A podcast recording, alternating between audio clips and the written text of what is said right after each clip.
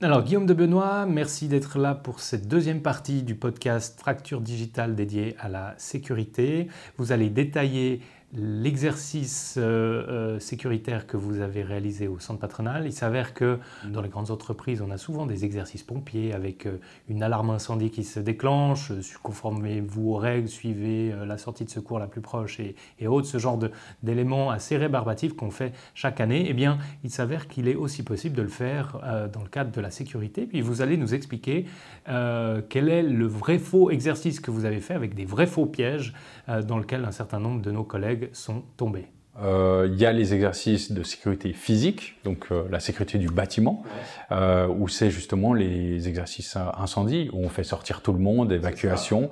On peut le faire soit euh, en interne ou avec juste les responsables sécurité qui font une évacuation, mais aussi on peut aussi le faire avec les pompiers qui viennent en exercice un peu plus grand, un peu plus grande envergure. Mais il y a aussi les mêmes exercices qui peuvent être faits au niveau informatique, au niveau cybersécurité. Et ça, c'est des exercices qui, qui, sont très intéressants à faire parce qu'ils vont on va pouvoir former tout le monde. Euh, dans une évacuation, les gens, ils sont un peu passifs. Ils vont suivre euh, le, flux et ils vont pas se sentir très impliqués. Euh, dans un exercice d'attaque informatique, les gens seront extrêmement impliqués parce qu'ils vont recevoir tous et ils vont tous être acteurs et se prêter au jeu si on veut. On a fait un test justement pour connaître notre niveau de base. On avait déjà fait des formations et on s'était dit est-ce que nos formations sont pertinentes? Est-ce que ça a relevé euh, le niveau? Est-ce qu'on peut s'assurer que maintenant tous nos collaborateurs ne tomberaient plus dans le panneau? Alors, on a monté un test. J'ai récupéré le site web du centre patronal. J'en ai fait une copie, la plus précise possible. Et ça, euh, pour tout le test, j'ai jamais eu besoin de mot de passe administrateur. J'ai pas utilisé de compte d'accès ou n'importe quoi. Tout a été fait comme si j'étais un attaquant externe.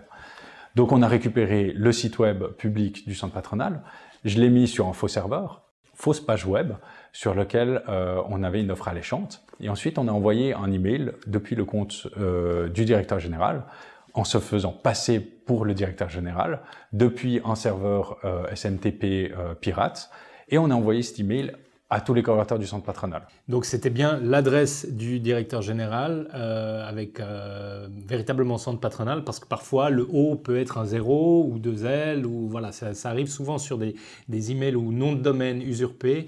Euh, le pirate change une ou deux lettres et puis on tombe assez vite dans le panneau. Exactement. Donc l'email c'était exactement le même et la seule différence c'est dans l'email là on avait une subtilité où au lieu d'atterrir sur centrepatronal.ch on atterrait sur centre-patronal et ce petit tiret, c'est toute la différence.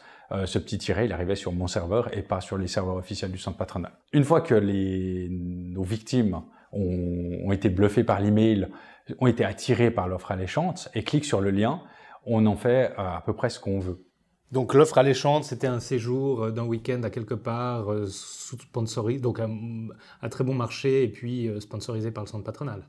Alors c'était dans un palace euh, spa en week-end complet pour 250 francs, quelque chose comme ça. Euh, donc une offre absolument euh, irrésistible, mhm. sponsorisée par le centre patronal.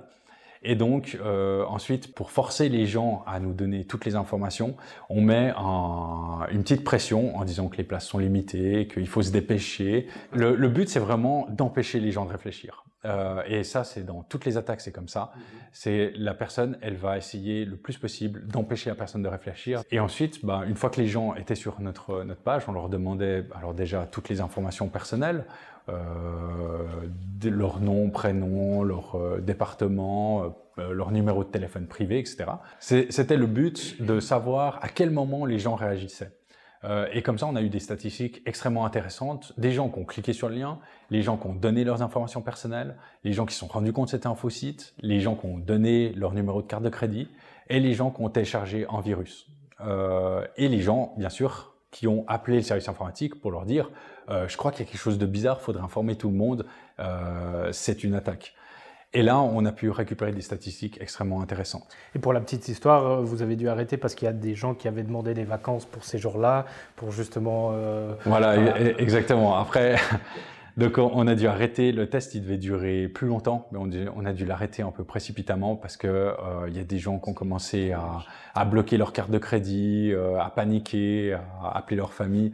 Et du coup, on a dû tout arrêter assez rapidement. Mais donc, vous avez eu des, numéros de carte de crédit? J'ai eu énormément de cartes de crédit. Je crois que le test a duré deux heures, sauf erreur. En deux heures, on a récupéré une vingtaine de cartes de crédit. Donc, il faut savoir que monter toute cette attaque, ça m'a pris une demi-journée. 4 euh, heures de travail.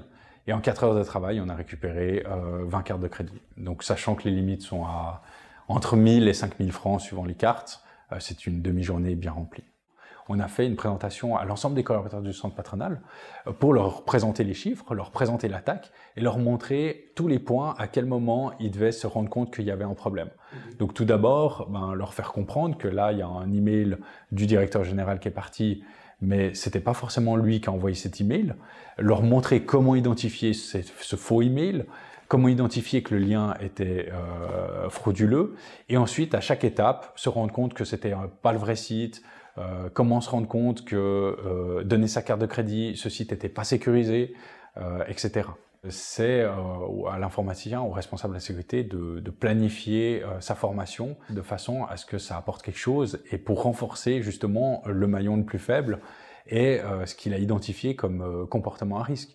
En voyant ce qui se passe dans, avec nos systèmes, on a plein de systèmes pour voir ce que les gens vont voir sur Internet, comment ils utilisent leurs ordinateurs, etc.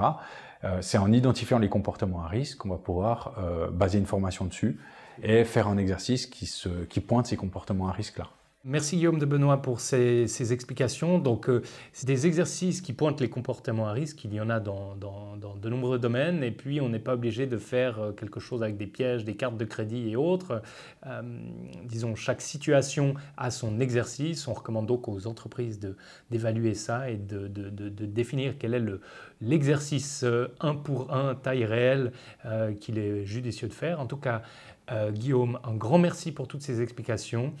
On espère donc que cet exercice a été positif pour euh, tous les collaborateurs qui l'ont euh, suivi, qui l'ont subi, euh, et on espère surtout que ça a permis de renforcer les compétences du maillon le plus faible et de renforcer le niveau de compétences de toute l'entreprise. Guillaume de Benoît, encore un grand merci. Merci de l'invitation.